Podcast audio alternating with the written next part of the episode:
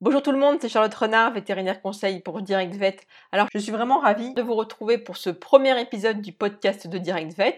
Vous me connaissez déjà au travers des vidéos YouTube de Direct Vet et aujourd'hui, je vous propose un nouveau format sous la forme d'un podcast pour que vous puissiez écouter les conseils de Direct Vet eh bien, en voiture, lorsque vous faites une activité sportive par exemple, etc. partout.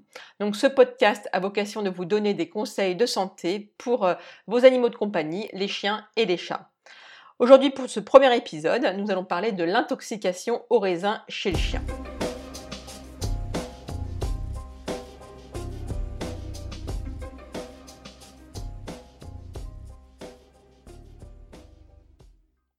Donc un certain nombre d'aliments propres à la consommation humaine sont paradoxalement toxiques pour nos animaux.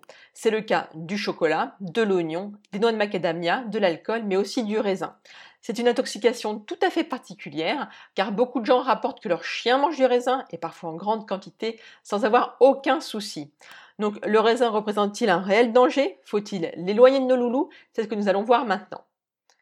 Tous les ans, les centres antipoisons vétérinaires des différents pays rapportent bien des cas d'intoxication au raisin. Ainsi, en 2016, aux États-Unis, l'ASPCA, qui est l'équivalent du centre antipoison là-bas, a recensé 3722 problèmes liés au raisin, notamment celui de la petite chienne Léa, âgée de 5 mois, qui avait attrapé quelques grains de raisin que le fils de la famille grignotait devant la télé. Du coup, elle a eu comme symptômes vomissement, diarrhée, léthargie. Elle a pu être sauvée, mais après une hospitalisation qui a duré quelques jours, après des perfusions et une grosse frayeur pour ses propriétaires. L'intoxication au raisin est une réalité, mais à l'heure actuelle, le mécanisme de cette intoxication n'est pas encore totalement élucidé. L'intoxication se manifeste par des vomissements dans les heures qui suivent l'ingestion. Il peut aussi y avoir de la diarrhée, une douleur abdominale, le chien va devenir léthargique et une insuffisance rénale aiguë va se développer. C'est-à-dire que les reins vont se mettre à mal fonctionner. Si les reins s'arrêtent totalement de fonctionner et que aucune urine n'est plus du tout produite, alors là, le pronostic vital devient très mauvais. Deux paramètres varient fortement d'un chien à l'autre. C'est cela qui pousse certains propriétaires à croire que le raisin est inoffensif pour leur chien. D'abord la sensibilité au raisin, puis la dose toxique. Alors, la sensibilité au raisin, eh bien, certains chiens peuvent manger beaucoup de raisins, comme je l'ai dit en introduction, par exemple jusqu'à 1 kg, et n'avoir strictement aucun symptôme, alors que 4 ou 5 grains pourront être fatals pour un chien de 8 kg par exemple. Il existe aussi une forte sensibilité individuelle dont on ne connaît pas encore la cause. Est-ce que c'est une variété spéciale de raisin qui est l'origine des symptômes ou alors une différence métabolique chez les chiens pour assimiler le raisin? Là, le vrai mécanisme doit encore être élucidé par les chercheurs vétérinaires.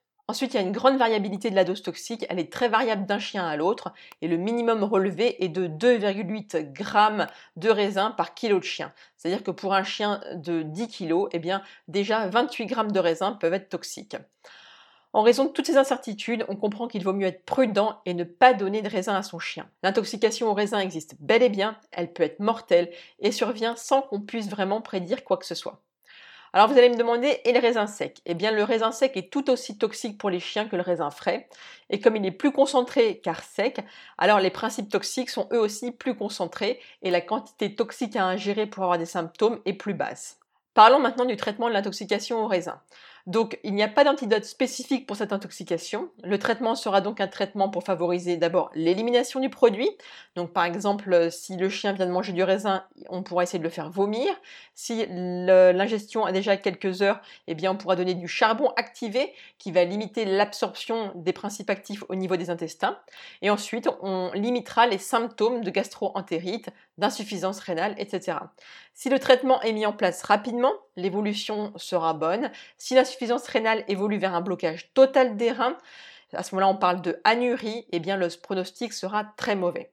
La prévention est donc la meilleure chose à faire. Ne donnez pas de raisins à vos chiens et empêchez-les d'en manger si jamais ils sont attirés par des raisins, notamment euh, si vous êtes euh, dans une zone de vendange avec votre chien et qu'il y a des tas de raisins au sol, eh bien éloignez-les, car on ne saura en fait jamais qui sera le prochain candidat à l'intoxication. C'est un petit peu la roulette russe. Voilà, ce premier épisode du podcast de Direct Vet est maintenant terminé. J'espère que ça vous a plu. N'hésitez pas à vous abonner pour ne pas rater les prochains épisodes. Et puis, vous pouvez faire un petit tour sur le blog pour euh, voir d'autres sujets de santé concernant nos chiens et nos chats. Donc, http blog.direct-vet.fr pour la France ou http blog.direct-vet.be pour la Belgique. Je vous dis à bientôt et en attendant, n'oubliez pas, les animaux sont notre équilibre, alors protégeons-les. Ciao